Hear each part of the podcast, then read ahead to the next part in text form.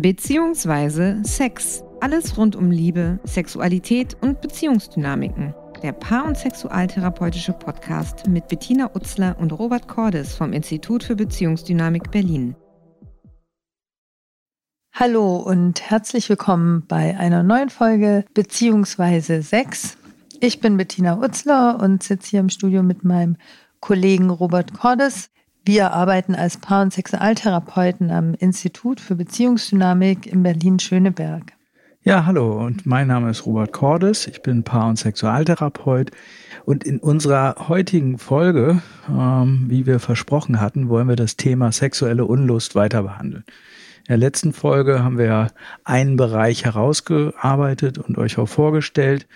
Und das ist der Hauptbereich, mit dem wir zu tun haben, nämlich dass die partnerschaftliche Dynamik dazu führt, dass beiden die Leidenschaft abhanden kommt. Ja, die haben sich in Kisten eingeordnet über die Dauer der Beziehung. Man weiß schon, wie der andere tickt und da vergeht einem quasi die Lust dabei.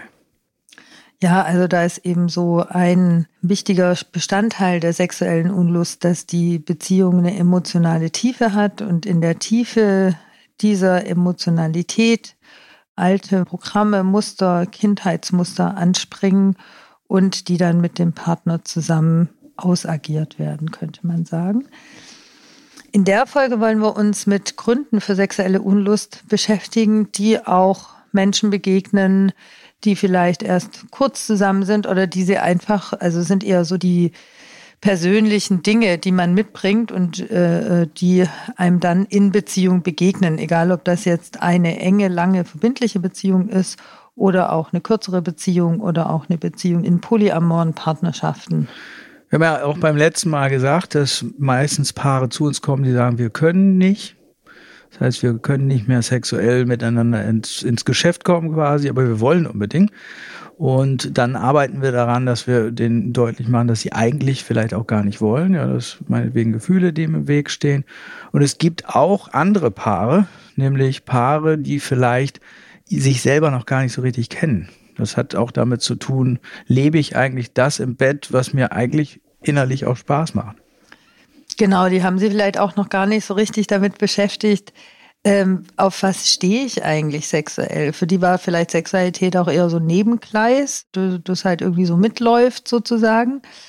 Und dann kommen sie aber irgendwann in ihrem Leben an einen Punkt, wo sie merken, hm, ich mache da was, aber ich weiß gar nicht so genau, ob das mir entspricht. Völlig verständlich übrigens, weil wir lernen sowas ja nicht. Kein Mensch hat ja vielleicht irgendwie Sexualkunde oder sowas im Unterricht.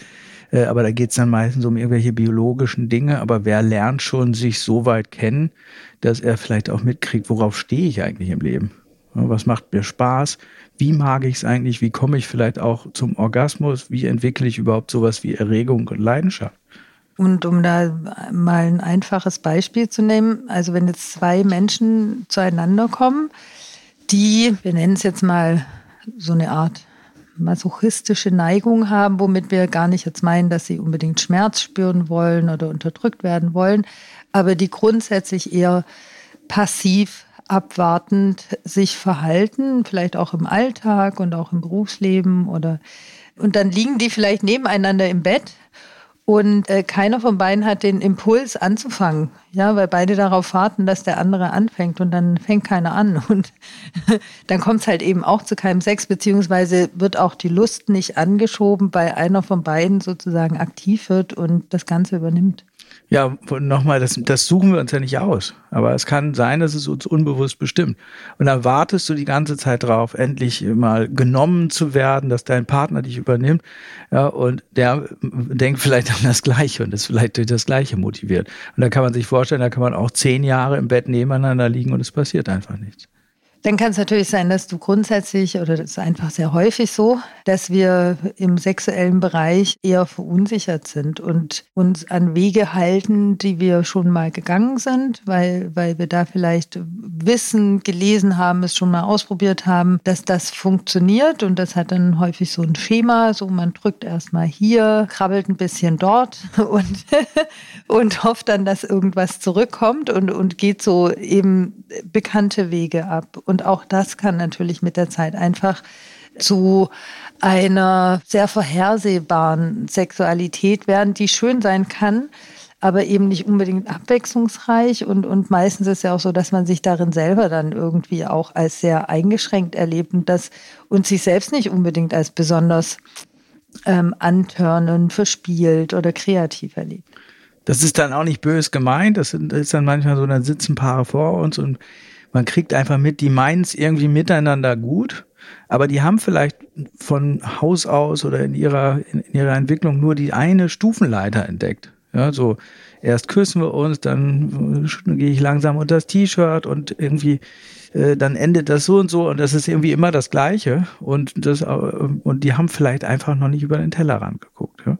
Und äh, für die Person, die dann mit Unlust reagiert, kann es genauso sein. Die kriegt vielleicht mit, irgendwie steige ich aus, es ist einfach für mich stinklangweilig und ich bin aber so blockiert innerlich, dass ich gar nicht drüber sprechen kann und es äh, gar keine Möglichkeit sehe, weil ich es vielleicht noch nie kennengelernt habe. Ja, was wir auch immer mal hören, dann, dann traut sich vielleicht auch einer von beiden mal irgendwie was Neues oder traut sich auch, also jetzt nicht unbedingt immer mit derselben Partnerin und äh, dann wird ihm oder ihr auf die Finger geklopft oder es oder kommt eben nicht die Resonanz, wie, wie der oder diejenige sich erhofft hat. Und schon zieht sich alles wieder zurück und äh, man beruft sich wieder auf den Bereich, wo man sich sicher fühlt. Also es geht halt in diesem Bereich auch darum, dass du Sex hast, der einfach nicht deiner Präferenz entspricht. Ja, das ist auch zum Beispiel, kann es sein, dass du das nie hinterfragt hast, dass du ähm, vielleicht denkst, es ist ganz normal, dass du in einer heterosexuellen Beziehung lebst und kriegst vielleicht mit, dass du auch irgendwie homosexuelle Neigungen hast, die hast du vielleicht dein Leben lang irgendwie äh, verdrängt und gesagt, ja, das gehört nicht zu mir, das ist nicht normal oder so. Und dann holen sie dich vielleicht doch im Bereich deiner sexuellen Anziehung dann wieder ein, weil du vielleicht mitkriegst, naja, irgendwie ist was offen in meinem Leben, irgendwie habe ich vielleicht doch Sehnsüchte, die bisher unerfüllt geblieben sind. Es kann auch sein, dass dich das Gegenüber plötzlich an jemanden erinnert, den du kennst, an einen Ex-Partner, eine Ex-Partnerin, mit der du keine guten Erfahrungen gemacht hast. Dass dir plötzlich ein Geruch in die Nase steigt und du denkst, oh Gott, so hat ja mein Onkel gerochen oder genau, oder das erinnert dich an irgendein Erlebnis, das du mal hattest, das für dich unangenehm war und und plötzlich ist, ist der Schalter ausgeknipst. Ne? Gerade eben warst du noch irgendwie voll dabei und dann äh, gibt es irgendein Geräusch, ein Geruch, eine Geste, irgendetwas, was dich plötzlich triggert und dich in einen ganz anderen Raum befördert, der dann nichts mehr mit Sexualität zu tun hat.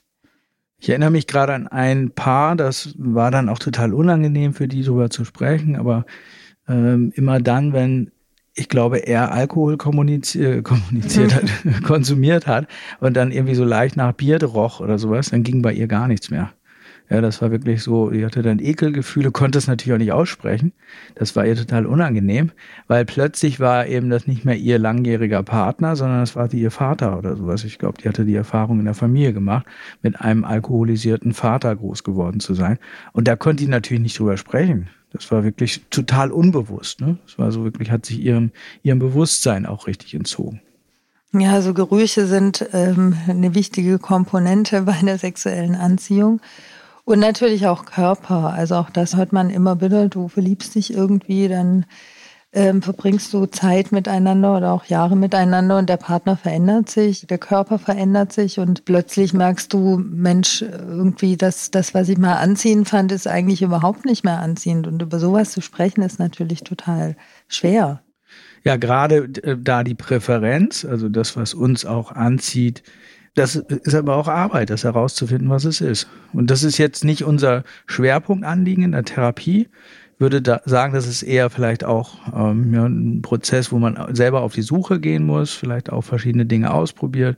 Manchmal empfehlen wir dann Paaren auch, hört euch doch mal ein Hörbuch an oder so.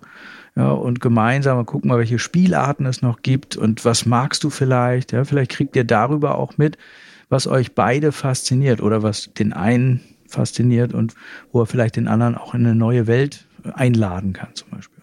Und wir geben denen auch ähm, manchmal, also auch Einzelklienten, geben wir, wenn gerade wenn die so im Dunkeln stochern und sagen, ich weiß es echt nicht genau. Also für mich ist ja auch ganz häufig, für mich war Sex eigentlich nie so ein Thema, aber jetzt bin ich mit jemandem zusammen und für den ist es irgendwie wichtig und ich merke, ich habe gar keinen so richtigen Zugang, dann kann es auch tatsächlich hilfreich sein zu sagen, Mensch, guck dir doch mal erotische Filme an, guck dir vielleicht sogar mal Pornofilmchen an aus verschiedenen Kategorien, einfach um zu gucken, wo finde ich eine Anziehung, was fasziniert mich, auch wenn irgendwo Ekel auftaucht, ist ja auch ein sehr starkes Gefühl, ist das auch interessant, ähm, das zu erforschen. Aber gerade wenn Menschen auch keine Fantasien haben oder so, dann kann es ja hilfreich sein, so ein bisschen Input von außen zu bekommen. Hm. Es gibt einen weiteren Bereich, der uns in Paartherapie oder in Sexualtherapie begegnet. Und wie könnte man den benennen? Das ist äh, so, dass ab einem bestimmten Zeitpunkt die Lust plötzlich weg war. Das fragen wir sowieso immer. Und einige Menschen oder einige Paare benennen dann tatsächlich auch so einen ganz konkreten Punkt. Die sagen ja, seit wir, was weiß ich, vor fünf Jahren zusammengezogen sind oder seit meinetwegen mein Partner, meine Partnerin arbeitslos war oder der Vater gestorben ist oder die Mutter gestorben ist. Und das ist dann meistens so ein ganz bestimmtes zeitlich fixierbares Ereignis und ab dann ist quasi der Ofen aus oder äh, es lodert nur noch hin und wieder quasi das Feuer der Leidenschaft zwischen beiden. Geburt ist so ein ganz interessanter Punkt auf verschiedenen Ebenen. Also bei Frauen kann es zum Beispiel sein, dass die vor der Schwangerschaft Sex hatten mit ihrem Partner und dabei auch Sex gehabt haben, der sie gar nicht besonders angetörnt hat oder der nicht besonders stimmig für sie war, wo sie vielleicht gar nicht so viel Lust empfunden haben, aber die, die, dieser Wunsch nach einem Kind und auch die Angst, den Partner zu verlieren, das steht ja auch oft dahinter, ähm, hat die Frauen einfach Sex mitmachen lassen, der, wenn man sie damals gefragt hätte, sag mal, genießt du das wirklich, was du da machst? Machst du das gerne? Ist es das, was du, was dir entspricht? Dass die dann vielleicht, wenn sie ehrlich gewesen wären, gesagt hätten, nee, nicht wirklich, aber ich weiß auch nicht, wie ich es vermitteln soll oder, oder ich weiß auch gar nicht, was, was ich anders machen soll. Und danach, dann sind sie schwanger, sie bekommen das Kind und es ist normal nach einer Schwangerschaft, dass es auch ein bisschen Zeit braucht, bis dann die Partner aus ihren neuen Rollen wieder zueinander finden und sich wieder so als Mann und Frau begegnen können. Aber manchmal hört der Sex danach ganz auf. Und dann denken immer alle, naja, also seit wir das Kind haben, haben wir keinen Sex mehr. Klar, so, ne, Kind verändert was, es ist stressig und so weiter. Aber es ist halt nicht nur, dass ein Kind den Lebensalltag von Paaren verändert, sondern da ist es wichtig, auch mal zu gucken, wie war denn die Sexualität vorher?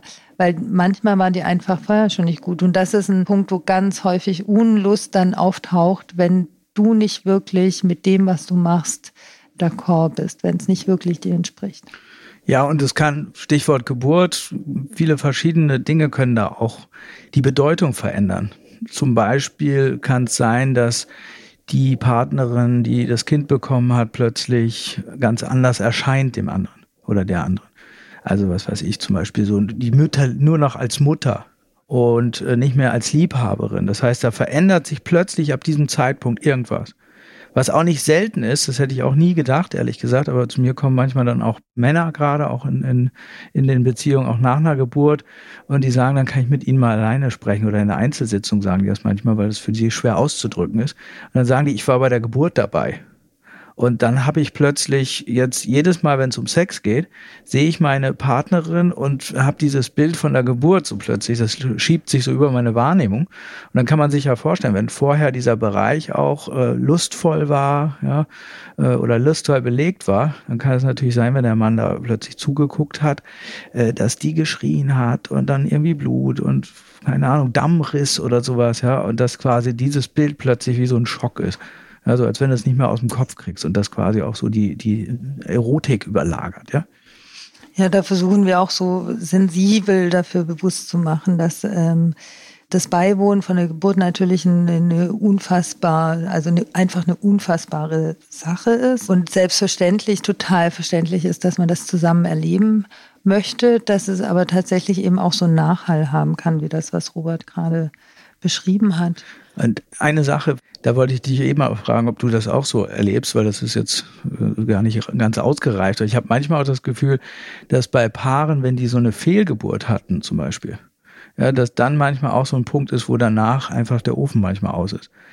Weil das ist, meine Vermutung ist, das ist so für beide total belastend. Irgendwas, wo beide das Gefühl haben, da ist irgendwas Schmerzhaftes passiert. Und äh, manchmal haben die dann so Schuldgefühle, so die Frau häufig, ich hätte es irgendwie halten können oder habe ich es verloren, weil ich irgendwie eben nicht in der Lage war, das Kind zu halten zum Beispiel. Und manchmal ist es so, weil da kann man ja nicht drüber sprechen, aber ich habe den Eindruck, dass manchmal dieses Schuldgefühl, was damit zusammenhängt, fast dafür sorgt, als wenn beide eben die Sexualität danach meiden. Ja, das ist auf jeden Fall ein sehr belastendes Ereignis für eine Beziehung, erlebe ich auch so. Und eben, dass dann manchmal enorme Schuldgefühle, so dass das so eine Schwere in die Beziehung auch reinbringt. Ne? Mhm.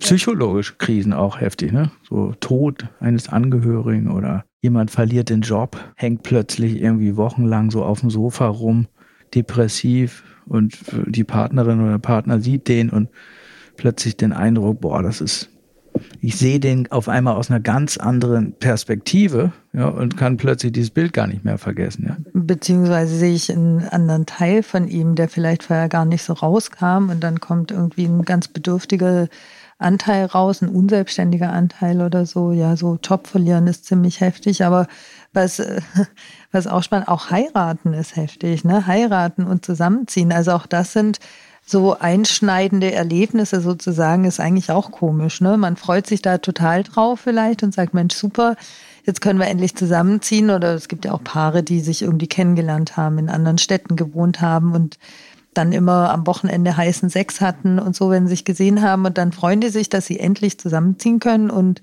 äh, plötzlich ist der Ofen aus, weil, weil so viel Nähe da ist. Mit, damit hätten sie gar nicht gerechnet, was das dann an anderen Dingen noch hochspült. Hm. Und unser Job besteht dann darin, dieses Ereignis nicht an sich zu nehmen. Das ist vielleicht nochmal eine wichtige Anmerkung, damit man auch unsere Arbeit verstehen kann. Sondern wir ergründen mit den Partnern die Bedeutung. Weil das ist erstmal tatsächlich schwer zu verstehen, oder? Da ist eine Fernbeziehung und beide sind total verknallt und fahren aufeinander ab und haben vielleicht ein ganzes Wochenende über Sex, kommen kaum aus dem Bett. Dann ziehen die zusammen und plötzlich äh, ist tote Hose, ja? Und dann wissen die ja manchmal selber nicht, was da eigentlich los, ne? Ja, also verständlich finde ich, wird so ein bisschen bei beim Thema heiraten, weil Heirat ist ja auch ein Vertrag. Also gibst du so ein Ja-Wort und sagst, okay, jetzt binden wir uns aneinander und da werden die Ängste, die da sind, also die Beziehungsängste und die Näheängste und die Ängste vor dieser Verbindlichkeit, was das auch mit sich bringt, werden in der Regel nicht berücksichtigt, wenn man sich das Ja-Wort gibt, sondern gibt man sich das Ja-Wort und möchte halt zusammenziehen. Und eben weil es so wenig verständlich ist, ähm, kann sein, dass sich diese Ängste dann halt ihren Weg in die Sexualität suchen und plötzlich äh, Flaute im Bett ist. Und das sind alles Situationen, über die man schwer sprechen kann, ja, weil sie eben schwer verdaulich sind. So, man könnte sagen, was, was fallen uns noch für so singuläre Dinge ein, also Situationen ein, die so belastend sein könnten? Beziehungsweise überleg dir das mal, also wir beide heiraten jetzt, ne? Und dann äh, fällt mir auf, wenn ich neben dir im Bett liege, ich habe keine Lust mehr. Ich meine, soll ich dir dann sagen, du, äh, ich glaube, es war ein Fehler, wir sollten uns verscheiden lassen und wieder auseinanderziehen. Das macht ja niemand. Mhm. Was gibt's noch für singuläre Dinge? Stress mit dem Kind berichten manchmal Partner. Ja, also das heißt, überleg dir, du hast ein Schreikind oder so und über ein halbes Jahr jede Nacht oder über ein Jahr zum Beispiel oder äh, Angst ums Kind wegen Krankheiten oder Krankheit um den Partner, also Angst, dass der Partner stirbt oder lebensbedrohliche Krisen. All das kann dazu führen, dass eine Beziehung plötzlich einen Bruch erleidet und man den Partner plötzlich ganz anders wahrnimmt, als hilfebedürftig, wie ein kleines Kind, das leidet, depressiv ist, ja, keinen Boden unter den Füßen findet. Und das kann dafür sorgen, dass die sexuelle Belegung plötzlich weg ist ja, und nicht mehr wiederkommt zum Beispiel. Und in so einer Situation kann es wirklich hilfreich sein, jemand Dritten mit dazu zu nehmen. Das muss nicht unbedingt ein Therapeut oder eine Therapeutin sein.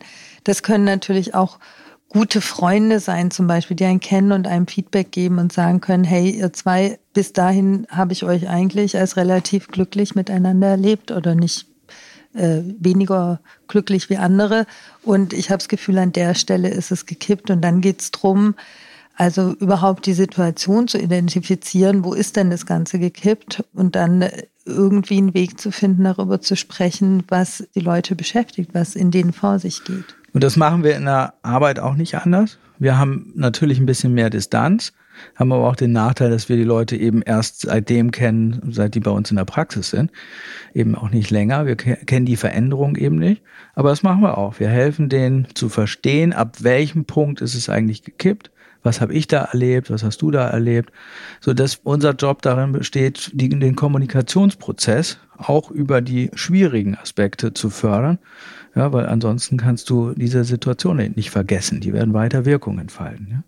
und auch die Gefühle zu spiegeln, die da eine Rolle spielen.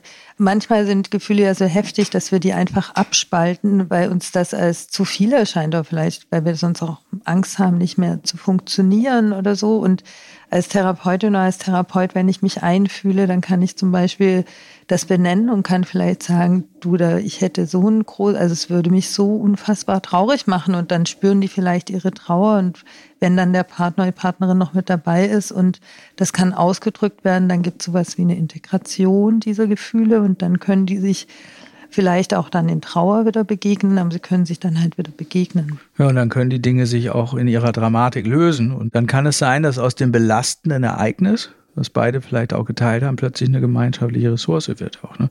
Ja, was was verbindet, ne? was man dann zusammen durchgestanden hat und sich dann gegenseitig hinterher auch irgendwie weiter begleiten kann und, und unterstützen kann. Mhm.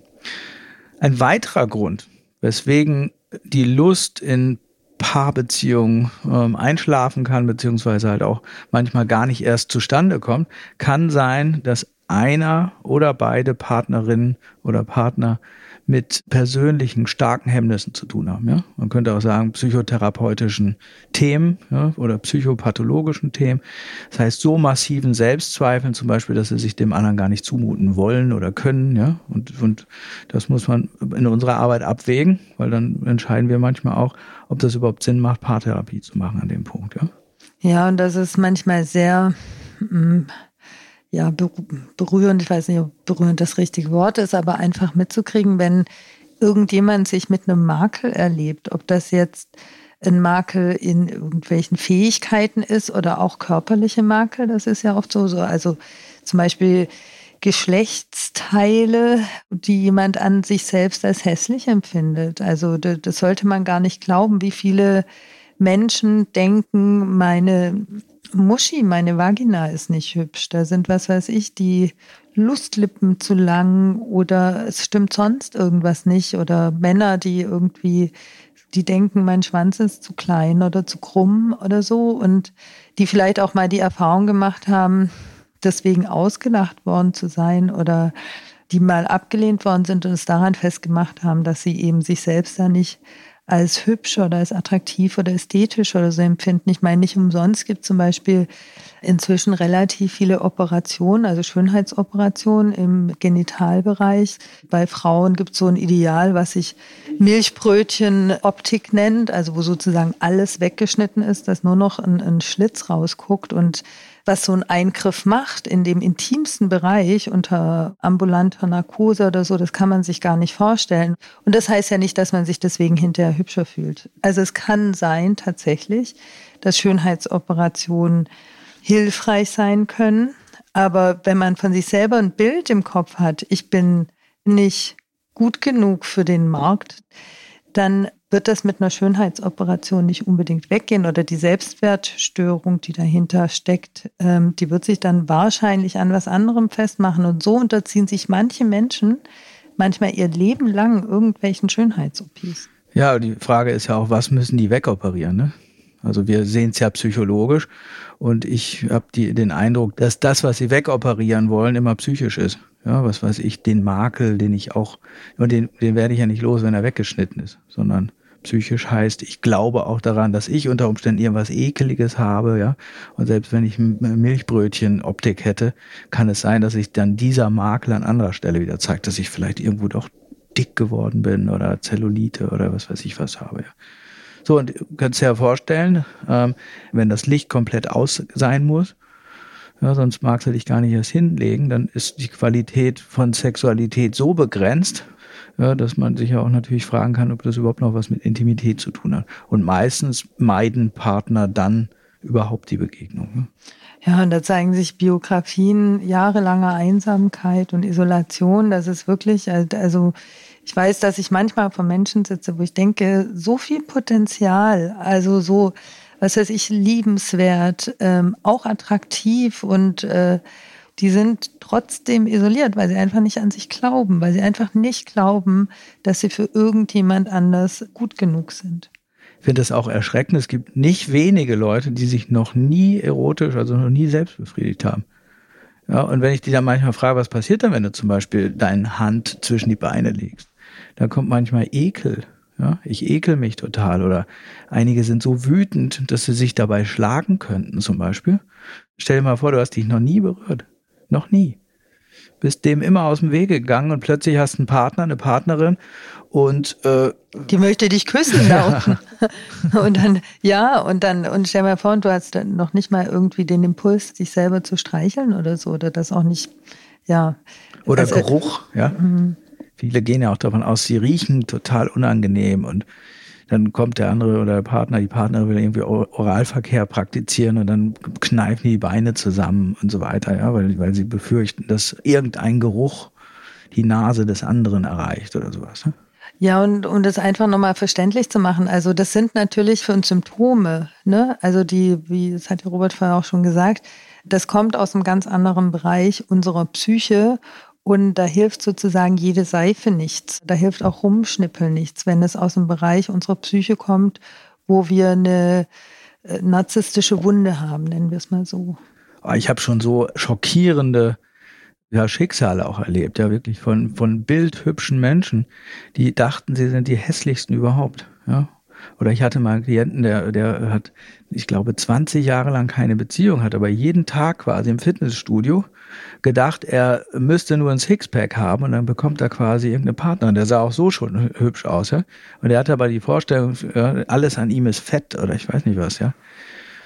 Echt heftig, was es teilweise gibt. Und das ist natürlich dann auch der Bereich, wo wir uns fragen manchmal, ob Paartherapie, also das machen wir transparent dann auch mit den Partnern, ob Paartherapie über die richtige Intervention ist in dem Fall.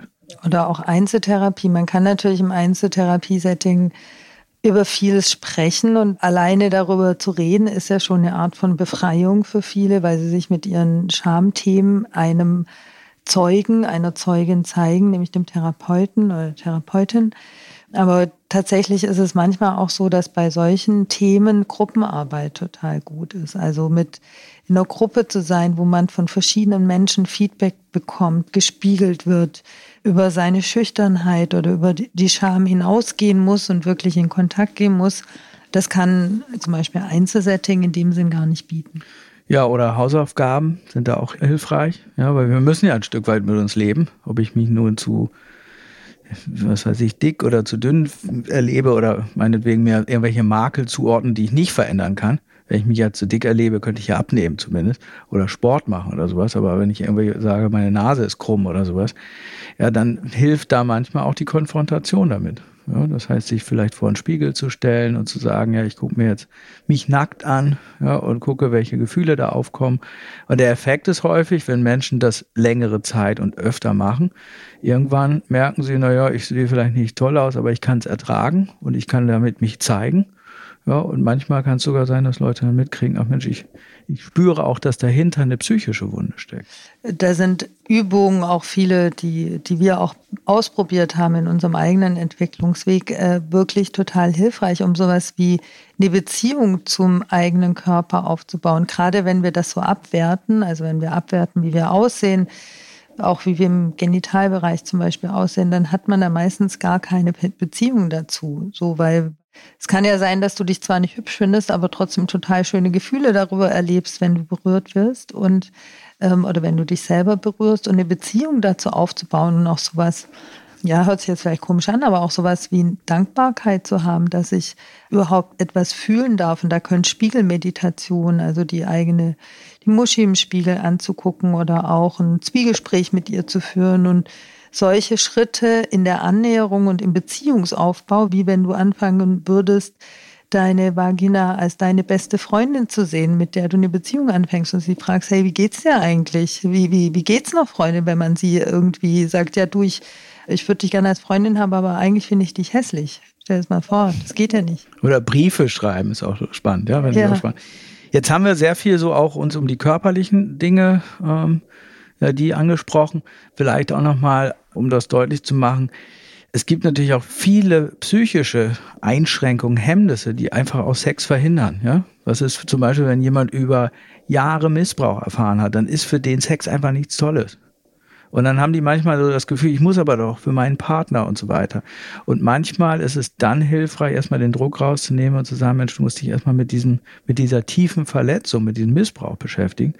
Ja, viele haben zum Beispiel Schmerzen beim Sex und da steht es unter Umständen erstmal an, sich mit sich selbst zu beschäftigen, vielleicht auch in auf eine ja längere auch psychotherapeutische Begleitung sich einzulassen, ja, weil das macht erstmal vielleicht sogar zusätzlichen Druck, wenn man dann auch noch einen Partner im Raum hat, ja, oder eine Partnerin, die dann zuguckt und sagt, wann ist es denn soweit? Wann können wir denn endlich Sex haben oder so. ja. Oder auch nochmal so auf Frauenseite, das ist ja vielleicht tatsächlich auch ein bisschen was anderes bei euch. Kannst du ja vielleicht noch was dazu sagen, aber wenn eine Frau mit Vagina mit einem Menschen mit Schwanz schläft, oder ich spreche, spreche jetzt einfach mal auch so von, von, von dem, was ich weiß von Frauen, ähm, dann wird ja in sie eingedrungen. Und es gibt nicht selten das Phänomen, dass wenn jemand in dich eindringt, dass du dann wie dich plötzlich besetzt fühlst von dem anderen und dir gar nicht mal selber gehörst und so eine Art von Abhängigkeit oder Sucht sich entwickelt, was dich tatsächlich, das äh, habe ich oft gehört oder kenne ich auch,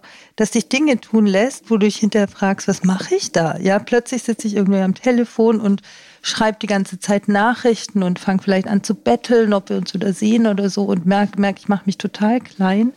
Und ähm, das kann natürlich richtig beängstigend sein. Auch das kann ein Grund sein, warum manche sagen, nö, bevor ich so abhängig werde und irgendjemandem verfalle und die Kontrolle über mich selber verliere, schneide ich mir die Sexualität lieber ab.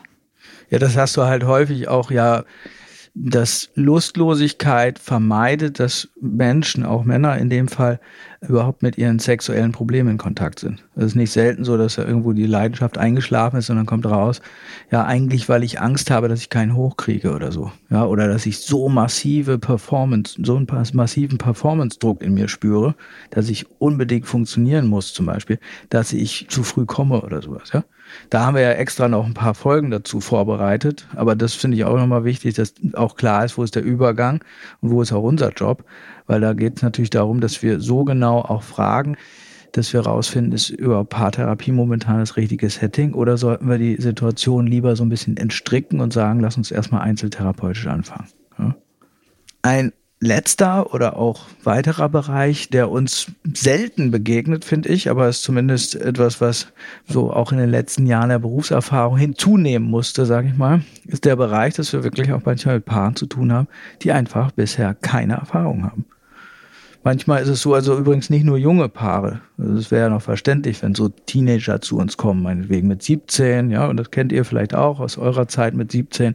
Da traut man sich nicht zu fragen. Man hat Bilder im Kopf, man denkt, ja, so muss es jetzt sein, folgt dem innerlich und ist eigentlich tief verunsichert und fragt sich die ganze Zeit, war das jetzt okay? Ja, traut sich aber nicht, den Partner, die Partnerin zu fragen. Und dann wurstelt so, man so quasi aneinander rum. Also es ist Sprachlosigkeit.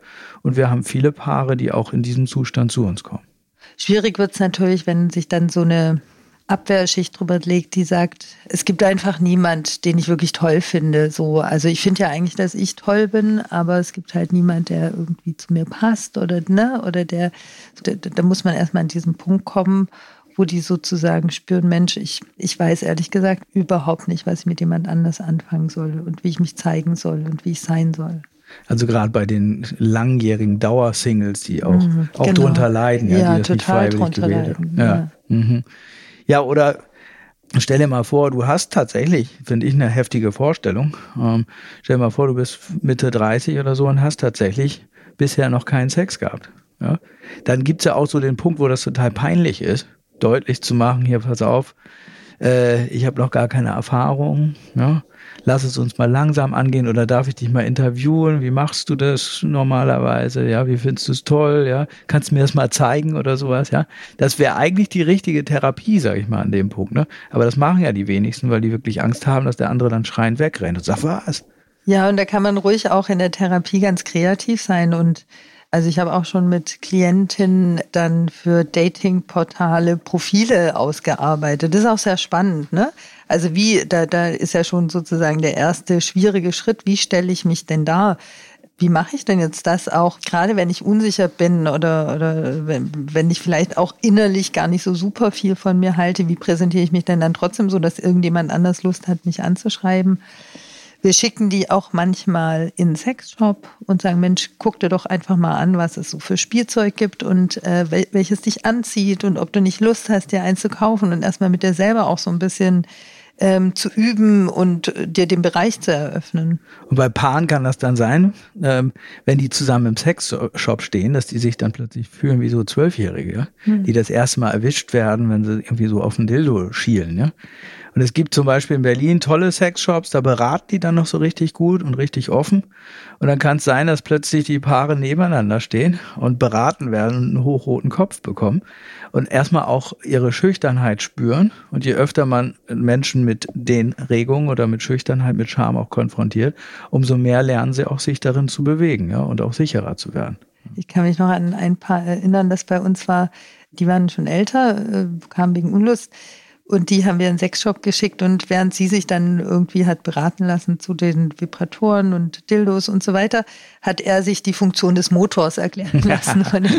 die sind dann doch danach, erinnerst du dich dran, äh, wollten die doch essen gehen, dann sind die irgendwie mit dieser Tüte aus dem Sexshop, die hatten gut eingekauft, dann noch von Geschäftspartnern da getroffen worden.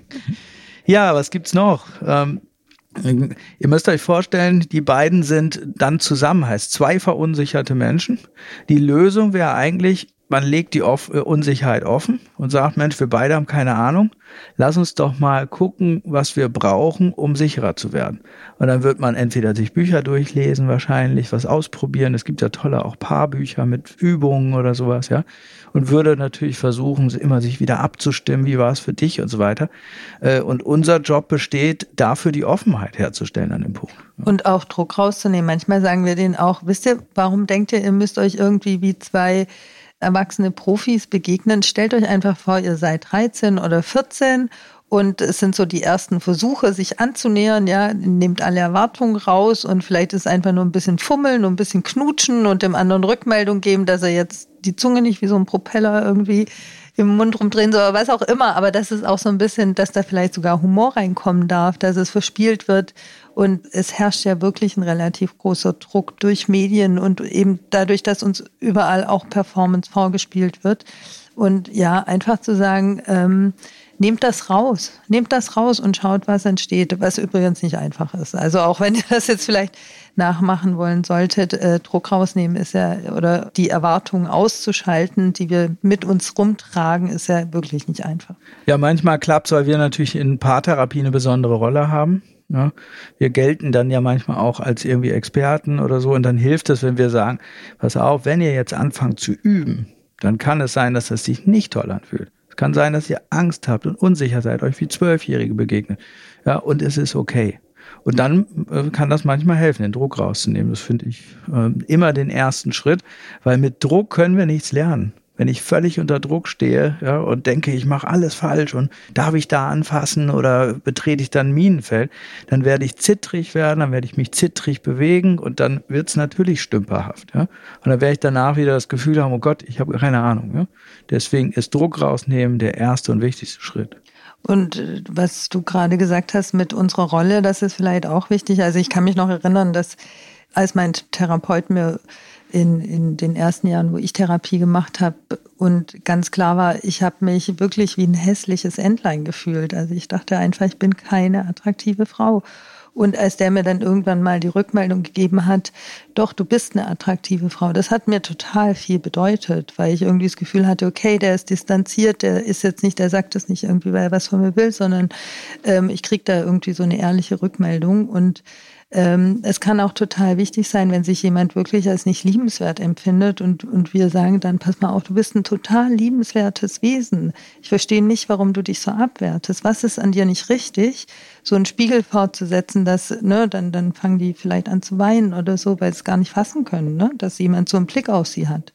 Ja, also so positives, ermächtigendes Feedback auch, ne? Mhm. So viel üben, denke ich. Ja, Druck rausnehmen Äh, da hilft es, wenn wir so Übungsideen haben. Ja, das mu muss nicht alles von uns kommen. Da gibt es tolle Bücher dazu. Ähm, auch Massagen zu üben zum Beispiel. Ja, und was ich nochmal wichtig finde, bei Paaren, die so verunsichert sind, dass sie quasi auch Sex als Bedrohung sehen, weil das für sie halt irgendwie so aufgeladen ist mit, das muss jetzt super sein und so weiter, finde ich, ist tatsächlich auch wichtig, dass wir Kommunikation in den Sitzungen einüben drüber zu sprechen, die Scham zu durchdringen, indem vielleicht die beiden auch sagen, Mensch, das war toll, wie du mich da berührt hast. Es hat mir Spaß gemacht, vor allem wenn du meinen Hintern, wie du meinen Hintern berührt hast. Oder ich möchte, ich fand es total schön, deine Brüste auf meiner Haut zu spüren oder so. Und wenn die dann mitkriegen, ja, das war zwar total unangenehm für mich, aber ich kann mehr und mehr drüber sprechen, entsteht auch mehr und mehr Normalität. Ne? Ja, das war jetzt der zweite Teil unserer Serie zum Thema Unlust in Paarbeziehungen. Heute ging es uns darum, vier Gründe zu schildern und darzulegen, bei denen wir die Erfahrung gemacht haben, dass die häufig mit Unlust in Paarbeziehungen korrespondieren. Wenn dich das interessiert hat, steht ja auch unsere erste Folge noch zur Verfügung. Da haben wir uns mit Paardynamiken und deren Auswirkungen auf sexuelle Unlust in Partnerschaften beschäftigt. Und wenn du weiterhin neugierig bist, dann erwartet dich nächsten Mittwoch eine neue Folge von Beziehungsweise Sex, wo wir uns dem Thema vorzeitiger Samenerguss bei Männern, Ejaculatio precox in der Fachsprache widmen und du viel Infos, Fallbeispiele und Theorie dazu bekommst. Wenn dich diese Folge interessiert hat und die Themen dich auch persönlich inspiriert haben und wenn du interessiert bist an den Themenfeldern Beziehung, Sexualität und Partnerschaft, dann abonnier doch am besten unseren Podcast, lass uns eine positive Bewertung hier oder wenn du Fragen hast, dann schreib uns gerne über unsere Facebook-Page, facebook.com slash Paartherapie. Wir werden versuchen, deine Fragen in einer der folgenden Sendungen aufzugreifen und zu beantworten. Erreichen kannst du uns auch unter unserer Homepage www.beziehungsdynamik.de. Da findest du auch viele Beiträge, Texte, Literaturempfehlungen. Wir freuen uns, wenn du nächsten Mittwoch wieder dabei bist. Bis dahin alles Gute und bis dann. Bis dann. Wie baut man eine harmonische Beziehung zu seinem Hund auf? Puh, gar nicht so leicht. Und deshalb frage ich nach, wie es anderen Hundeeltern gelingt, beziehungsweise wie die daran arbeiten. Bei Iswas Dog reden wir dann drüber. Alle 14 Tage neu mit mir, Malte Asmus und unserer Expertin für eine harmonische Mensch-Hund-Beziehung, Melanie Lippisch. Iswas Dog? Mit Malte Asmus überall, wo es Podcasts gibt.